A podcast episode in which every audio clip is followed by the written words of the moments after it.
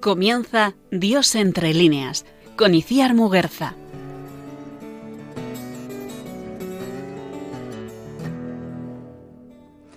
Entre las historias de dolor y ruina que nos llegaron de la oscuridad de aquel entonces, hay, sin embargo, algunas en las que en medio del llanto resplandece la alegría y a la sombra de la muerte hay una luz que resiste. Querida familia de Radio María, aunque los jinetes negros del Señor Oscuro quieran meternos miedo, insinuando que apenas sabemos leer, ni vivir, ni amar, que somos indignos narradores de la historia de salvación que hemos escuchado, que sabemos demasiado poco de la buena nueva que tanto necesita esta pobre tierra media nuestra, como para que osemos portarla y divulgarla. Aún así, un libro anillo ha caído en nuestras manos y no podemos dejar de contar que de no haber sido por él, nos habrían derrotado. He caminado bajo su manto, dejando atrás el bosque y alzándome en la noche.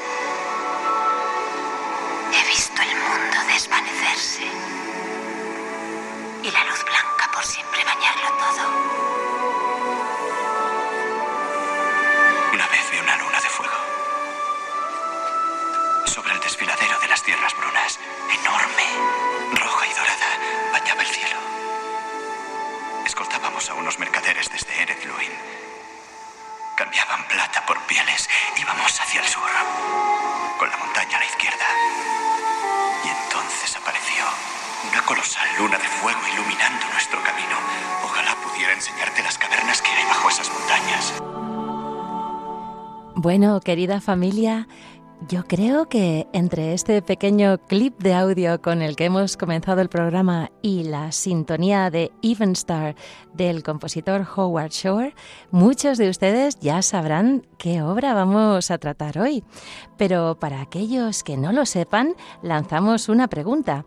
¿Qué obra monumental de la ficción anglosajona del siglo pasado puede aglutinar referencias mitológicas junto con un conocimiento muy profundo de las sagradas escrituras, de la literatura nórdica, de la semiótica, la lingüística y otras gemas del conocimiento humano.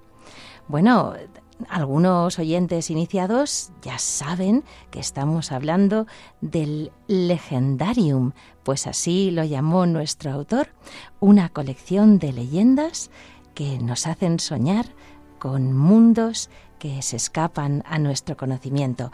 Pero para aquellos que se acaben de enganchar, les recordamos que estamos en Dios entre líneas.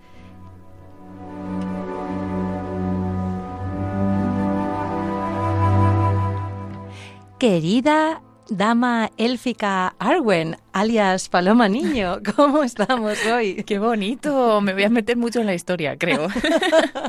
¿Tú te has leído El Señor de los Anillos? No he leído El Señor de los Anillos y confieso ante los micrófonos de Radio María que tampoco he visto la película. Pues me viene de perlas que digas eso, porque estamos entrando en el peligrosísimo territorio de los fans, porque esta saga tiene unos fans que son, vamos, ya no doctores, sino eruditos absolutos en las obras de Tolkien. Y nosotros vamos con muchísima humildad a intentar hacer pues unas pequeñas pinceladitas para que los que nos escuchan puedan vincular esta obra al camino de, de iniciación y de mm, superación personal que Tolkien quiso realizar con, esta parábola realmente sobre nuestras vidas. Y es que hemos encontrado un libro maravilloso de Diego Blanco Alvaroa que se llama un camino inesperado desvelando la parábola del Señor de los Anillos. Y mm, queríamos poner este pequeño extracto del Hobbit porque justo es como un comienzo que nos lleva a pensar ¿Qué cosas no hemos podido ver los que vivimos esta vida aquí mundana en el planeta Tierra y que sin embargo con los ojos de la imaginación el Señor nos permite concebir? Es un ejercicio para que nos coloquemos en las puertas del Tannhäuser, como diría también la película de Blade Runner, y como ese replicante Roy Batty podamos decir, yo he visto cosas que vosotros no creeríais. Eso mismo lo va a decir también Frodo, lo va a decir Bilbo Baggins y lo va a decir Gandalf.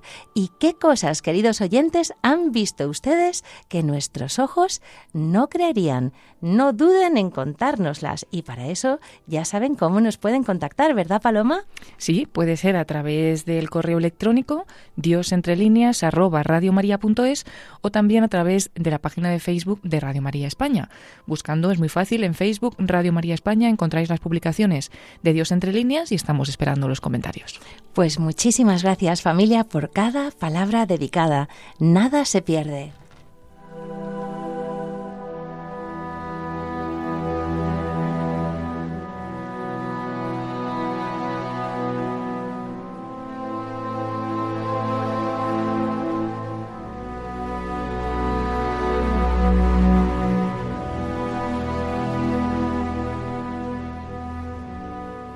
Y queridos oyentes, ¿por qué les queremos animar a que lean un libro tan voluminoso como este?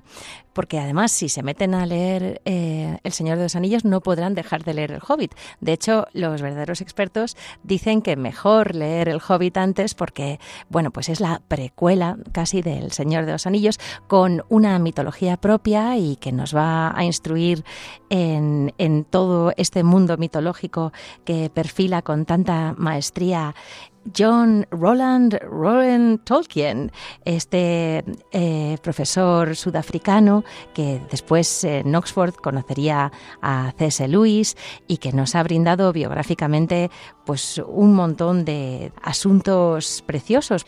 Y es que esta auténtica Bildungsroman cristiana, esta novela de iniciación, novela de crecimiento y pues de, de asentamiento en la aventura, es un tesoro contemporáneo de la literatura, pero también es un patrimonio espiritual para todos los cristianos y que nos lleva a conocer la buena nueva y nos lleva a afirmarnos más en la fe, porque Tolkien, que era un autor profundamente cristiano, tenía una idea de progreso muy benéfica. Él pensaba que el auténtico progreso era el autodominio sobre nuestras más bajas pasiones, eh, la adquisición de sabiduría, el conocimiento sobre mm, el alma humana con todas sus luces y sus sombras y mm, la comunión fraterna a la que eso podía llevarnos, como esa comunidad del anillo. Pero bueno, no vamos todavía a desvelar eh, parte de la trama. Queremos que nos perdonen si mitificamos un poco esta obra porque, bueno, aunque sea un pilar de la literatura no solo anglosajona, sino universal, nuestra pretensión, muy modesta, es animarles, de hecho, a que la lean. ¿Y por qué queremos que la lean? Pues porque pensamos que las parábolas tienen realmente una capacidad para construir la imaginación, para construir nuestro eh, campo de afiliación eh, imaginativo con el cual luego poder buscar metáforas, símiles que aplicar en nuestra vida cotidiana. Y mm, también porque el mismo Jesús enseñaba a través de parábolas. Y, por ejemplo, en la parábola del sembrador, cuando los doce le preguntaban por ese sentido de eh, la semilla que caía a veces en tierra superficial, otra en abrojos, otro en tierra buena que daba grano, él les decía, a vosotros se os ha dado el misterio del reino de Dios, pero en cambio a los de fuera todo se les presenta en parábolas. Y les decía que algunas de estas parábolas pues no las llegamos a comprender. Por más que miren, no ven. Por más que oigan, no entienden. Y lo que Tolkien quiso hacer fue desgranar todo lo que la Iglesia, em, la Eucaristía, pues la trayectoria de Jesús construyendo comunidad con con todos los, los, seres que se fue encontrando, no solamente con aquellos que pues serían como los elfos, los cristianos de pura cepa, sino sobre todo pues con los heridos, con los maltratados, con los perseguidos, los abandonados por la vida, pues eh, quiso mm, sembrar en ellos esos destellos de esperanza que también nos trae esta obra. Porque, queridos oyentes, cualquiera que lea El Señor de los Anillos se va a quedar con unas joyas en el alma que van a ser perdurables para la eternidad.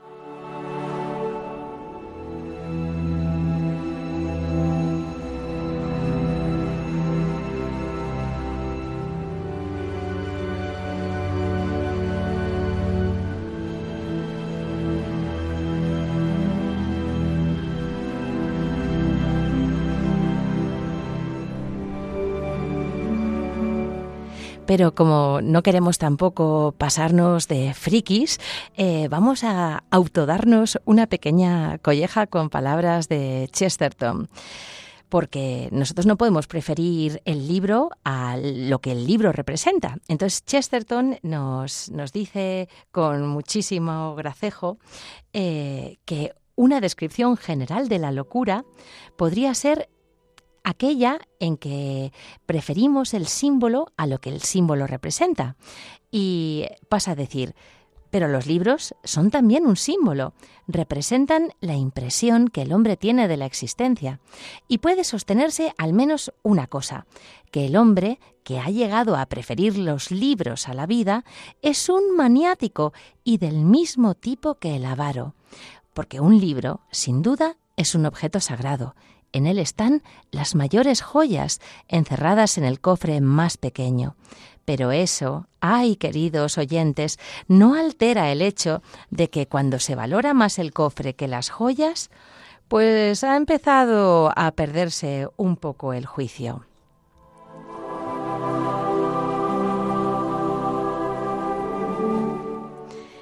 Y esto que Chesterton llamaba idolatría, nosotros, para efectos del programa, lo podemos llamar librolatría. Nosotros no queremos ser librólatras, nosotros queremos preferir el bien eterno, no el bien incidental que mm, a veces simboliza ese bien eterno.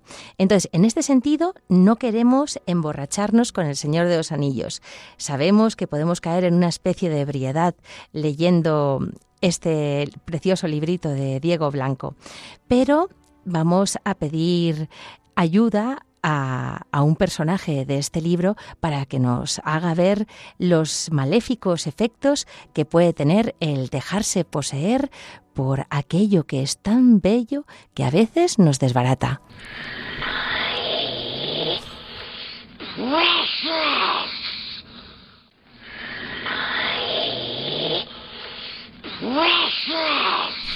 Mi tesoro.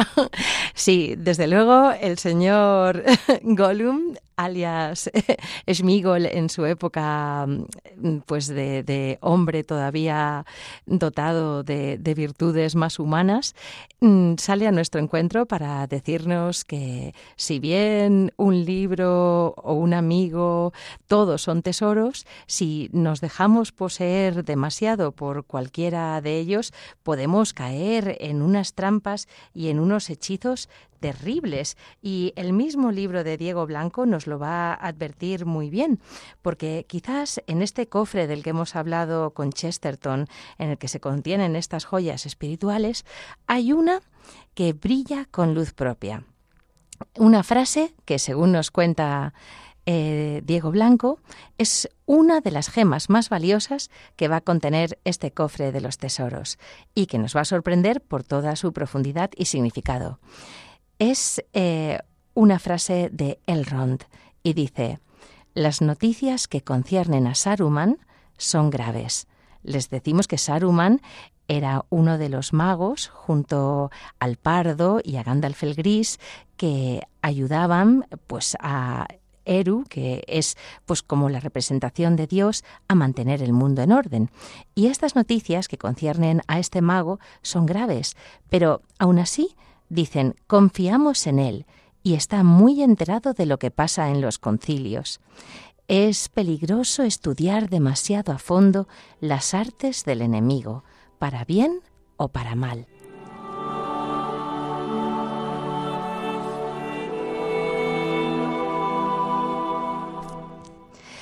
¿Y por qué nos hace falta un poquito de humildad para entender esta frase? Porque tenemos que comprender que el enemigo es siempre más fuerte que nosotros y mucho más inteligente y que estudiar a fondo sus artes o sus tretas, estudiar a fondo la naturaleza de el anillo, que va a ser el objeto que Frodo tenga que portar para poder destruir y así vencer las tinieblas, nos puede hacer creer que somos más listos y pensar que tenemos muy dominado la contención del mal dentro de nuestras naturalezas. Y este es un cebo, un cebo un poco farisaico, con el que el mal nos puede atrapar, porque generalmente las peores aberraciones de este mundo nacen de intenciones buenísimas.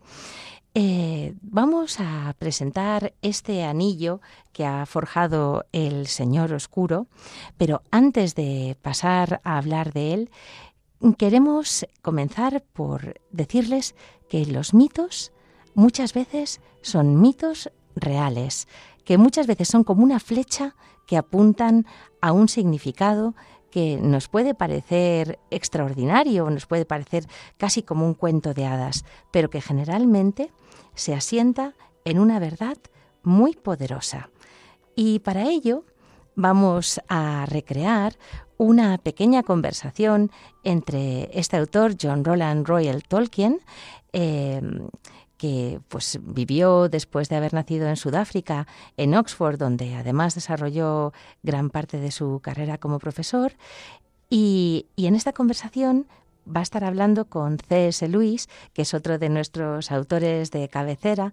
Seguro que lo conocen de mm, las crónicas de Narnia o The Lion, the Witch and the Wardrobe, el león, la bruja y el armario. Y y bueno, para por aquel entonces C.S. Lewis todavía no era un autor converso, sino que Tolkien estaba insistiendo, llamando a su puerta, mm, casi enojado, casi molestándole, diciéndole, alguien te está buscando, alguien está creyendo en ti. Y C.S. Lewis escuchaba pero se hacía un poco el remolón.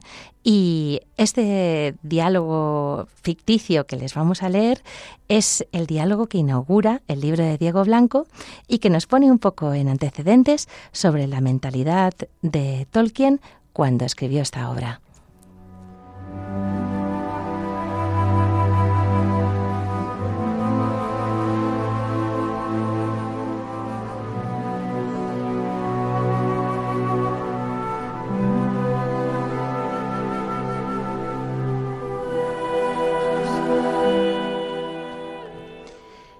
Dice el personaje que encarna a C.S. Lewis. Los mitos, aunque parezcan muy hermosos y vivos en las historias, son mentira y por tanto no merecen la pena. Y Tolkien contestaría, no, no son mentira. ¿Qué quieres decir? Quiero decir que cuando tú ves una estrella, sabes que es una bola de materia inanimada, moviéndose mediante un curso matemático, pero que aquellos que la llamaron por primera vez estrella. La veían como un ser viviente de color plata, ardiendo en llamas en respuesta a una música celeste que nadie más podía oír. Y para ellos toda la creación había sido engendrada por medio de seres fantásticos y terribles, magníficos y poderosos, y el único género eficaz del que podían valerse para transmitir esta pasión, este conocimiento a sus hijos eran los cuentos, los mitos. Pero bueno, eso es irrelevante y además no responde a lo que acabo de decir. Los mitos son mentiras. Sí, sí, pero en última instancia, pregúntate, ¿quién es el mentiroso? Es verdad que el hombre puede pervertir el pensamiento con mentiras, pero es otro el que genera sus ideas. ¿Y quién es ese otro? inquirió divertido previendo la respuesta. Ese otro es Dios es Dios quien genera nuestras ideas. ¡Ay Dios! Ya aparece en escena. No conozco dos personas más distintas que tú y yo. Desde que nos conocimos en el claustro, cuando me sales con esas, no dejo de sentirme un enclenque en presencia de un importante clérigo de buena familia que toma el agua bendita a la puerta de una iglesia. Estas cosas desbaratan tu argumentación y le restan credibilidad. No sabes hablar de otra cosa.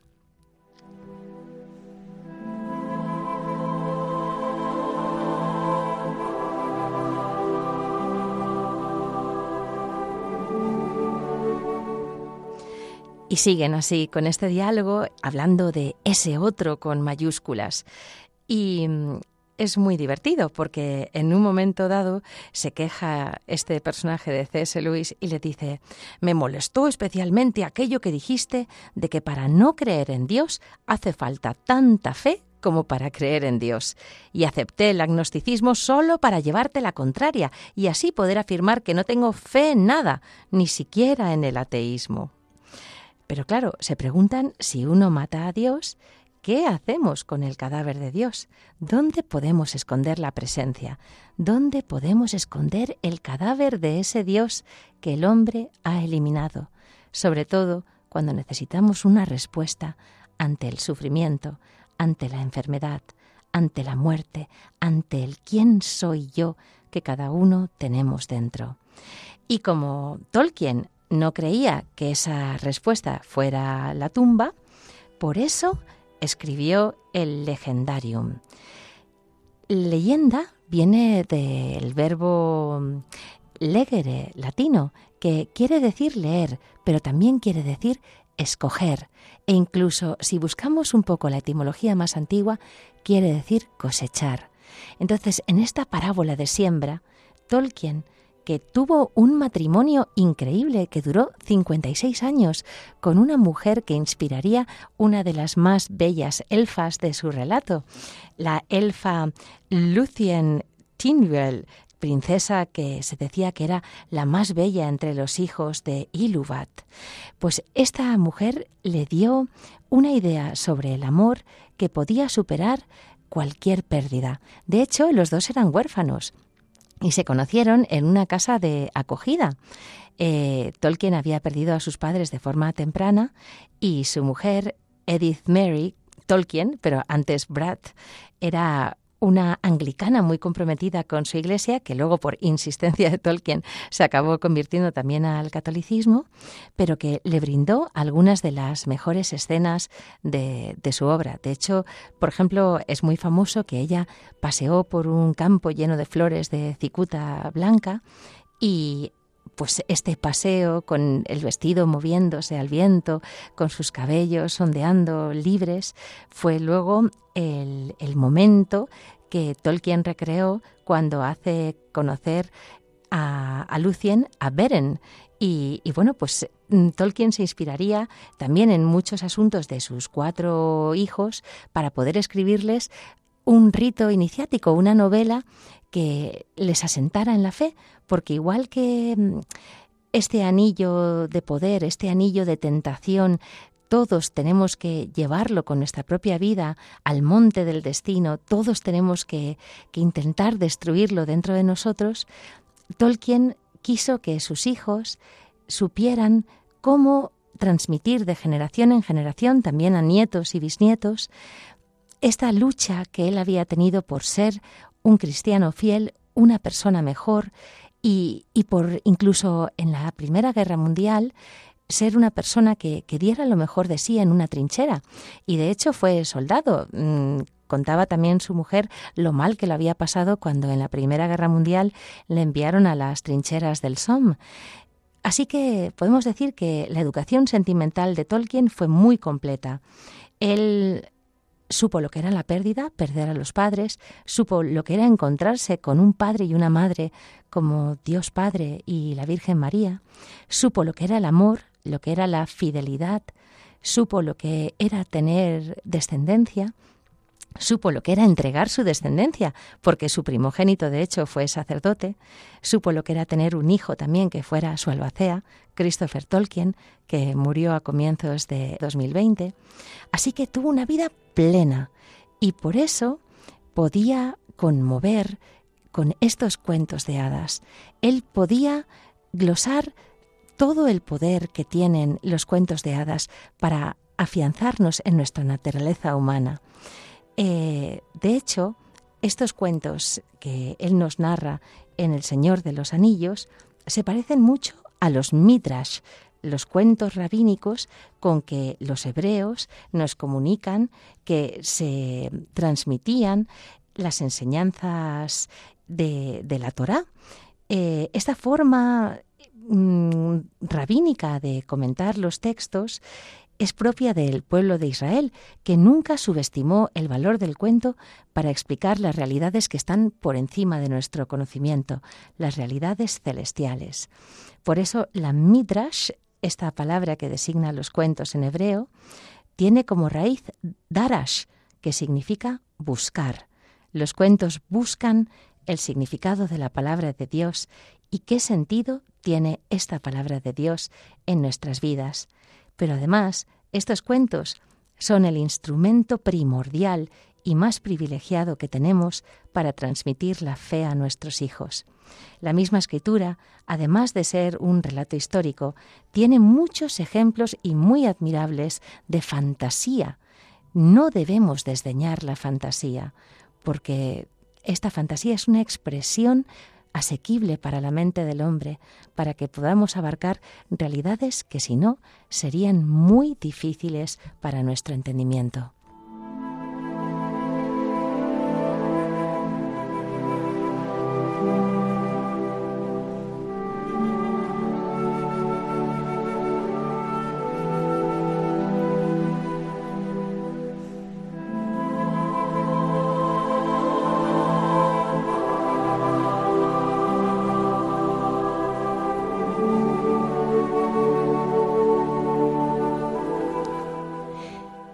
Por qué pensamos que son tan importantes los cuentos de hadas? Pues vamos otra vez a recurrir a nuestro querido Chesterton. Eh, decíamos antes que es muy importante no subestimar el poder de la imaginación. Y nos dice Chesterton, encuentro que hay seres humanos que piensan que los cuentos de hadas son malos para los niños. Una dama me ha escrito una muy educada carta diciendo que los cuentos de hadas no deberían enseñarse, ni siquiera en el caso de que las historias que contasen fueran ciertas. Ella dice que es cruel contarles a los niños cuentos de hadas. Primero, porque no son verdad, y segundo, porque pueden atemorizarles. Bueno, todo este tipo de charla se basa en el completo olvido de lo que un niño es, un olvido que ha sido la base firme de muchos planes educativos.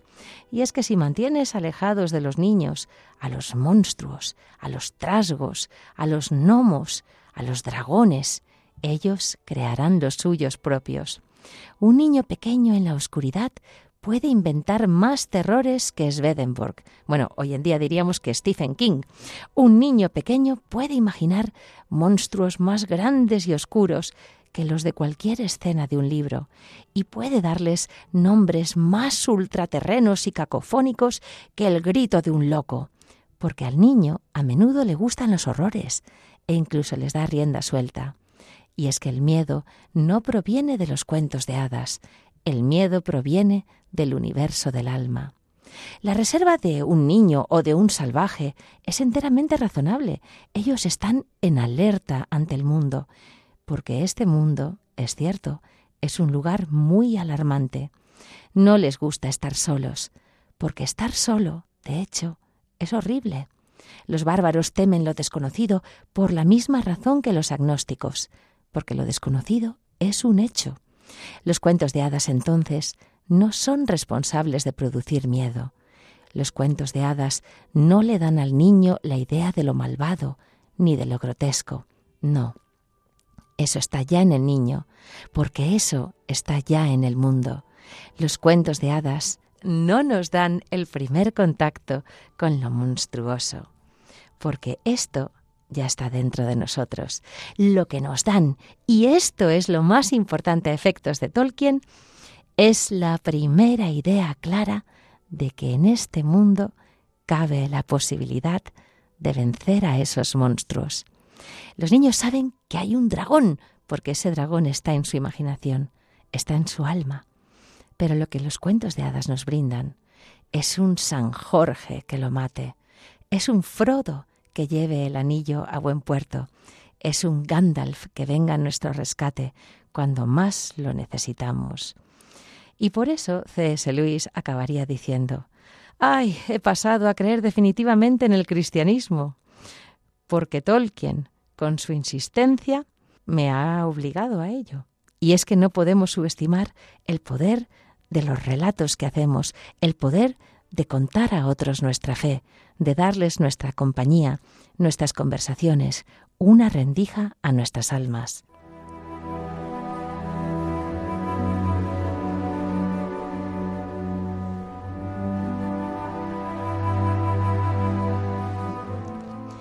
Y bueno, en este mundo increíble de genealogías y linajes, en el que pues podemos ver enanos, elfos, ents, que son unos árboles maravillosos, animales de todo tipo, pues también eh, nos puede llevar a pensar que en la genealogía de Jesús, en ese linaje sagrado, también hay de todo.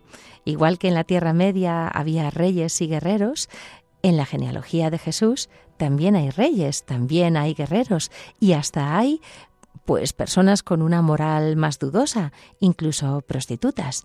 Podemos pensar en esa taberna, el Pony Pisador, el Prancing Pony, donde se reúnen lo más granado de la Tierra Media, y pensar que esa Tierra Media es una viña y que en la viña del Señor todo hay, pero si nosotros podemos mirar ese todo no desde señalar a los demás, sino desde estar agradecidos, comprenderemos que el mejor regalo que le podemos dar a alguien es agradecimiento, porque hemos recibido mucho más de lo que nunca podremos dar. Y en este libro que tenemos ahora en las manos, Diego Blanco le da las gracias muy sentidamente a Tolkien por lo muchísimo que hizo Tolkien en su vida. De hecho, nos cuenta de una forma muy graciosa y, muy linda cómo eh, este libro del Señor de los Anillos le estaban mirando fijamente con sus cartones azules desde una estantería desde hacía ya tiempo. Y, bueno, pues él sentía este, este peso de, este amigo que formaba ya parte del paisaje de su cuarto, diciéndole, hmm, bueno, algún día tendrás que abrirme y leerme.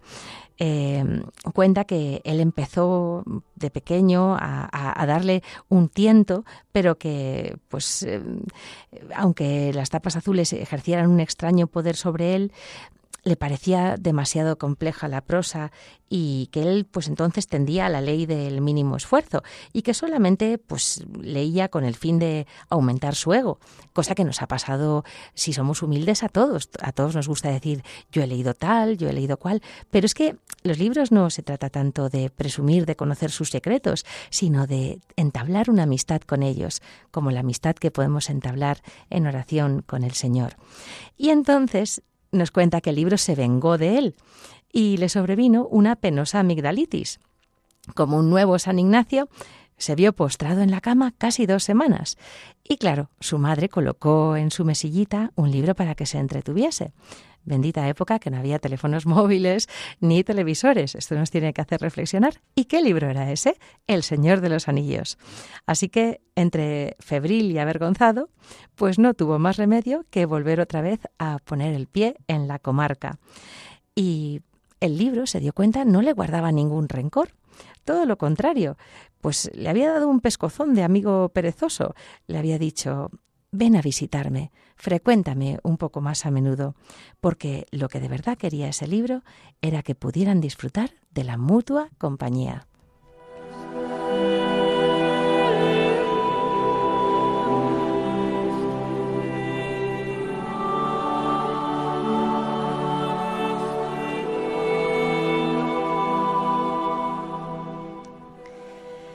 Bueno, pues eh, avanzamos un poco más en el libro, el autor nos dice cómo se sumergió en esas tardes de verano anaranjadas en él y, bueno, pues como página a página comenzó a sentir algo que él no conocía hasta entonces, esperanza.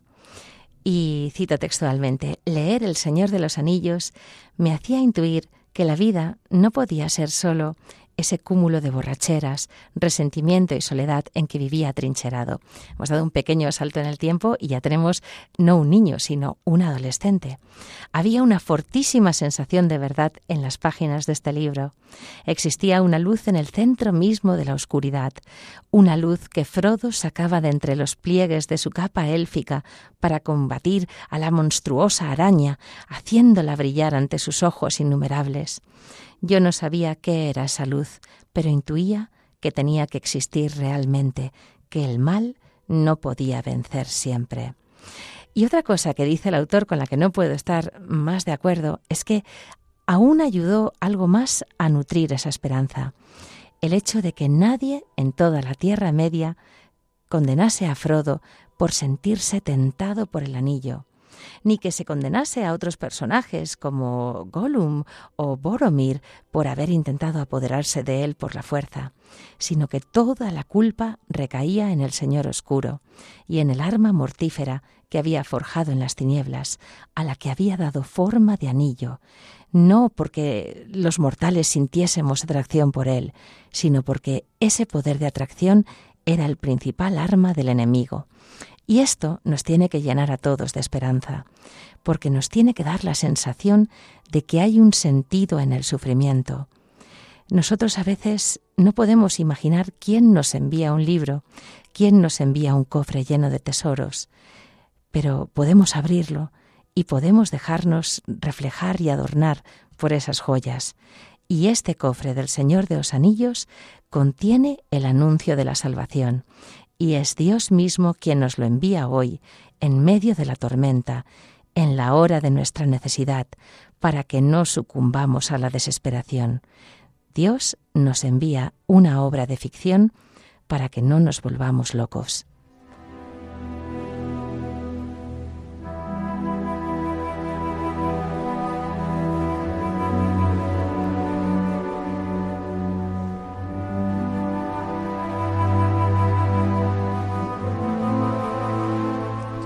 Puede que ahora no se lleve tanto El Señor de los Anillos como Juego de Tronos, pero yo invito, si hay entre nuestros oyentes alguien que disfrute mucho con estas series, a que nos cuenten si realmente, capítulo tras capítulo, sienten esa esperanza o esa paz que da leer El Señor de los Anillos. Hubo una crítica contemporánea que dijo, Tolkien ha muerto, larga vida a George Martin quizás pues matar a Tolkien es como matar algo sagrado, algo que nos está hablando de fidelidad, de sacrificio, de compromiso, de vida en comunidad. En cambio, algunas de estas series que tienen una trama complejísima y que son muy divertidas de ver, tienen ese efecto que describía San Ignacio en los libros de caballerías. Son tremendamente entretenidos, pero nos dejan siempre con sed siempre hambrientos, siempre pensando que, algo no acaba de cuajar. Yo les invito a que hagan el experimento y a que comparen cualquier saga literaria que les encante con el fruto, por ejemplo, que puede dar Tolkien. Nos lo pueden escribir a nuestro correo electrónico. Y vamos a volver otra vez a escuchar una recomendación eh, de nuestro maestro de ceremonias hoy, You don't have any friends. Nobody likes you. You don't have any friends. Nobody likes you. No tienes amigos. Nadie te quiere. ¿No nos susurra esto tantas veces el enemigo? Con esos sofismas suyos, no está muchas veces dentro de nuestras cabezas, gritándonos que no tenemos eh, el beneplácito de Dios, que Dios no nos mira con cariño y simpatía, que Dios es un juez, un fiscal. Pues este gran acusador, este enemigo de la naturaleza humana, está luchando con armas que no son carnales, pero que son muy poderosas, que son capaces de derribar fortalezas, de hacernos sublevarnos contra Dios. Este enemigo nos ha hecho olvidar que la Iglesia, por ejemplo, fundó los primeros hospitales, que la Iglesia en este cuidado del ser humano, fue la primera en dar un paso al frente hacia aquellos que sufrían de enfermedades y que pues los demás en la sociedad rechazaban y nos ha hecho pensar que hoy en día el foco hay que ponerlo en todos los errores que cometen los catequistas, los sacerdotes, los apóstoles, porque si nosotros en realidad el foco que ponemos no es el de la acusación, sino el del amor, podremos ser luz en medio de las tinieblas, fuego como el mismo fuego con el que Gandalf abrasaba a los wargos. Y es que es la Iglesia la que tiene ese poder de hacernos comprender que hay un amor incondicional, aun en medio de los sufrimientos, porque todas las cosas que nos han pasado, todo lo que hemos sufrido, puede llegar a tener, si confiamos, un sentido trascendental, maravilloso, porque Dios siempre nos quiere, nos quiere verdaderamente y nunca ha buscado nuestro mal. Así que no deja de tener su gracia que estos sofismas aparezcan cuando la comunidad se toma un tiempo de reflexión a solas con sus pensamientos y que haya magos como Gandalf, sacerdotes muchas veces, que nos enseñan a combatirlos, alzando la voz contra ellos con autoridad, diciendo Escucha, bestia de Sauron, escucha, demonio, no nos vamos a cobardar ante tus aullidos, sabemos que son solo humo, y que la voz del apóstol es fuerte, que es la luz donde solo hay tinieblas. Así que no tenemos que tener vergüenza, porque un problema contado, como decía San Ignacio de Loyola, es medio problema. Ay, si Gollum hubiese recurrido a Frodo. Ay, si le hubiese revelado que estaba siendo tan tentado por el anillo. Debemos comprender que en las páginas del Señor de los Anillos reside un potente análisis del combate espiritual, porque los elementos con los que el maligno ha forjado el anillo de poder son tres. Una mentira, una mentira inicial. Dios no me quiere una aparente prueba de esa mentira. Sufro, el sufrimiento existe en el mundo, no parece tener sentido, el hambre, el cáncer. Y tres, el miedo a sufrir, que es nuestra jaula, aquello que nos mantiene presos en la cárcel de nuestras mentes. Pero podemos derrotarlo, podemos decir, ¿dónde está mi tesoro? Está mi corazón. Y si nuestro corazón no está, ni en el estatus, ni en la eterna juventud, ni en el confort material, sino puesto, convertido en aquel que nos ama, en vez de ver el sufrimiento como prueba del desamor, podemos llegar incluso a verlo como una señal de predilección.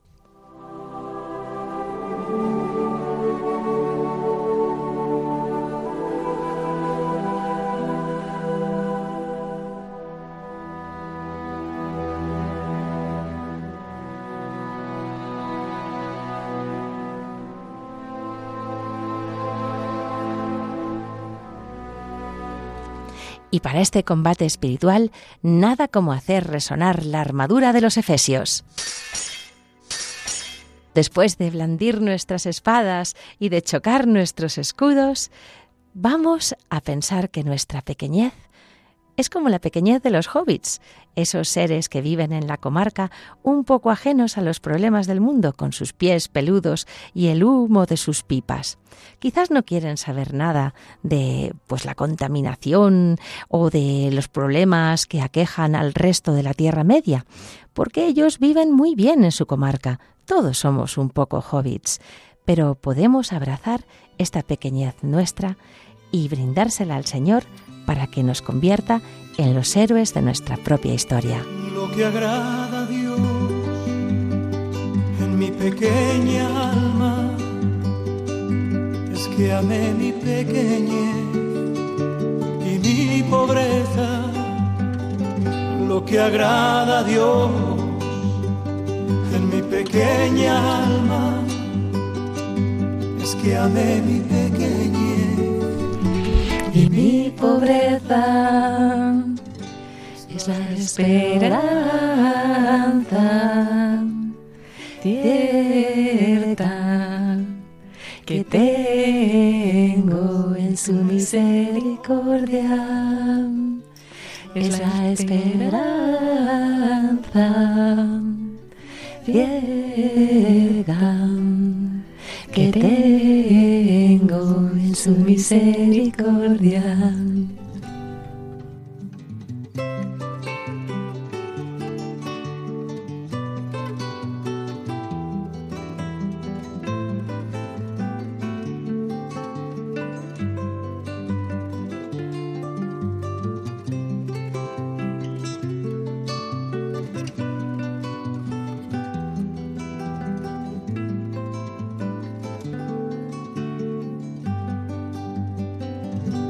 que agrada a Dios en mi pequeña alma. Es que amé mi pequeñez y mi pobreza, lo que agrada a Dios en mi pequeña alma. Es que amé mi pequeñez y mi pobreza Pues eso que agrada a Dios es que podamos vivir nuestra pequeñez, nuestra pobreza, llenos de esperanza. Y por eso nos ha brindado al mago Gandalf. Eh, claro, cada uno de los magos tiene un camino, pero Gandalf es el que va a permanecer más fiel a la misión que Eru le ha encomendado, Eru como Dios creador. Según descripción de Tolkien, es cálido y vivaz en su espíritu, porque es el enemigo de Sauron, y él tiene un fuego propio que es parecido al fuego del Espíritu Santo no desea que nadie le tenga temor reverente o que siga su consejo por miedo, igual que la Iglesia quiere seducir y convencer y no imponerse. Se muestra alegre y bondadoso con los jóvenes, con los simples, pero también cuando conviene da alguna respuesta mordaz o puede reprender duramente los desatinos, pero después perdona. Y es que es muy interesante esta figura porque todos podemos ser instrumentos por los cuales no abandonar a las criaturas que sufren, sino prestarles ayuda en la indefensión. Todos estamos sufriendo en manos del príncipe de este mundo. Pero la respuesta que Dios tiene ante la obra de este enemigo es hacer vivir a muchos Gandalf entre los hombres, para que actuemos sin forzar a nadie, entorpeciendo los planes malévolos, uniendo a todos los pueblos en este combate. Esta es la respuesta de Dios ante la obra del enemigo, que nos amemos los unos a los otros.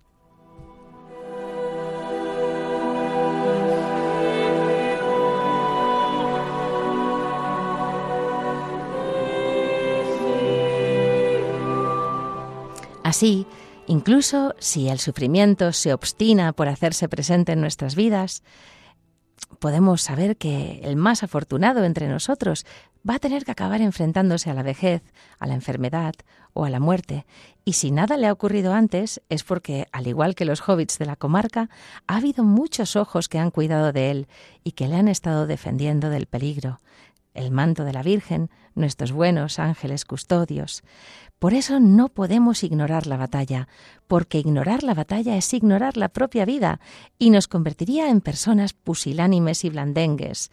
Nos encerraría en nuestra propia casa, en un agujero hobbit, nos impediría vivir la maravillosa aventura que Dios ha soñado para nosotros cuando salimos de nuestro egoísmo. Pero Tampoco podemos condenar a aquellos que prefieren refugiarse en el sofá ante una buena mm, pipa y un buen licor, porque nosotros queremos anhelar con todas nuestras fuerzas aquellas cosas que nos pueden hacer felices. Si alguien piensa que ese sofá le puede hacer feliz, el problema es que todavía no hemos comprendido que hay un más allá del espejismo y todavía permanecemos incrédulos, insatisfechos. ¿Qué podemos hacer cuando desconocemos que hay una verdadera batalla, una verdadera guerra a nuestro alrededor? ¿Quién puede abrir nuestros ojos a esta realidad?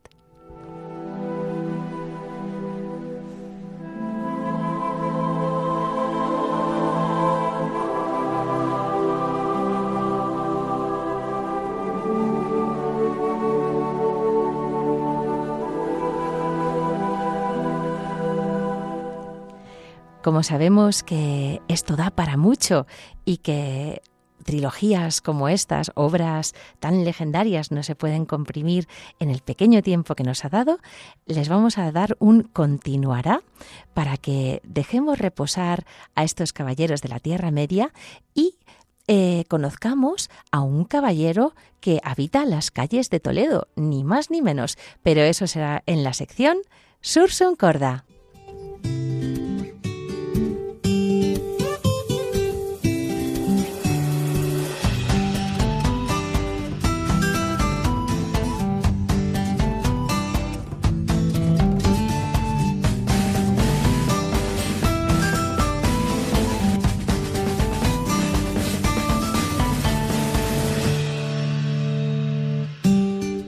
¿Quién es un caballero sino aquel que socorre a una damisela en apuros? Pues recientemente, en un mirador junto al Tajo, un sábado de enero, hemos conocido a un auténtico caballero con espada tizona, Javier Navarro Catalán, sí, el paladín de las lágrimas un caballero que vio llorar a una damisela en apuros, a una damsel in despair, y yo doy fe porque estaba presente, y que le regaló uno de sus libritos, de aquellos que va dando a los transeúntes, que se llama Donde se refleja el alma. Y allí a esta pobre damisela de las lágrimas le regaló unos versos improvisados, que decían así.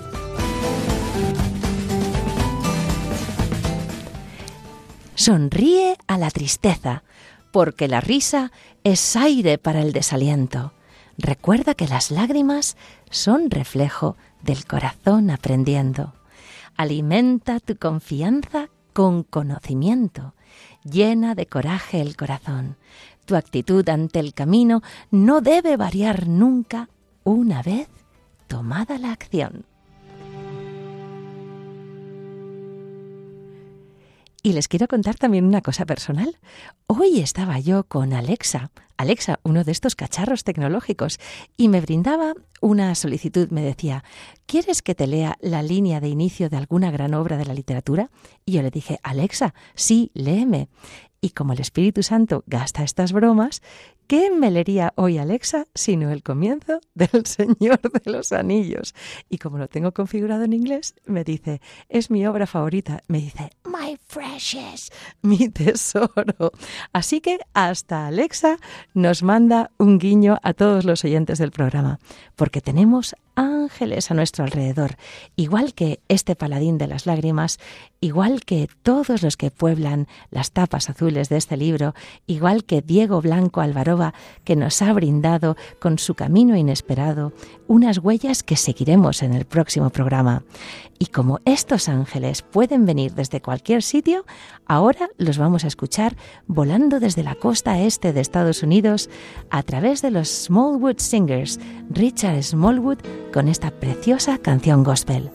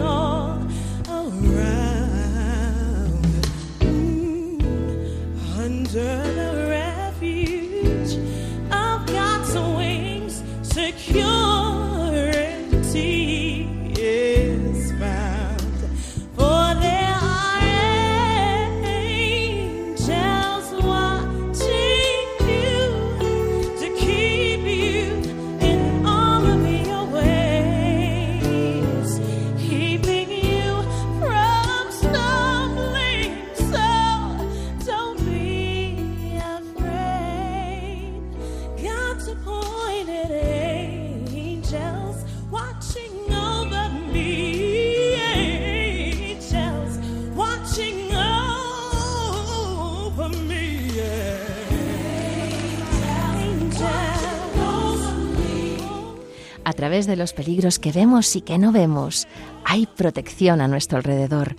Bajo las alas del Señor encontramos nuestra seguridad, porque a nuestro alrededor hay ángeles, ángeles que guardan todos tus caminos, que no permitirán que tropieces. Así que no tengas miedo, porque Dios ha enviado a sus ángeles.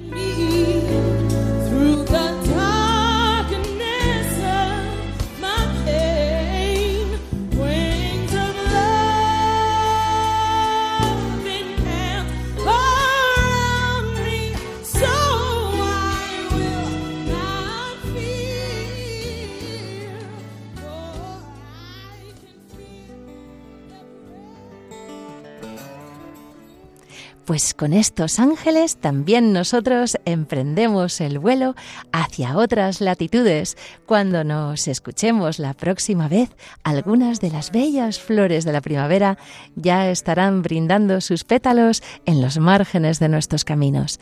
No se olviden de detenerse a olerlas. Familia de Radio María, les queremos.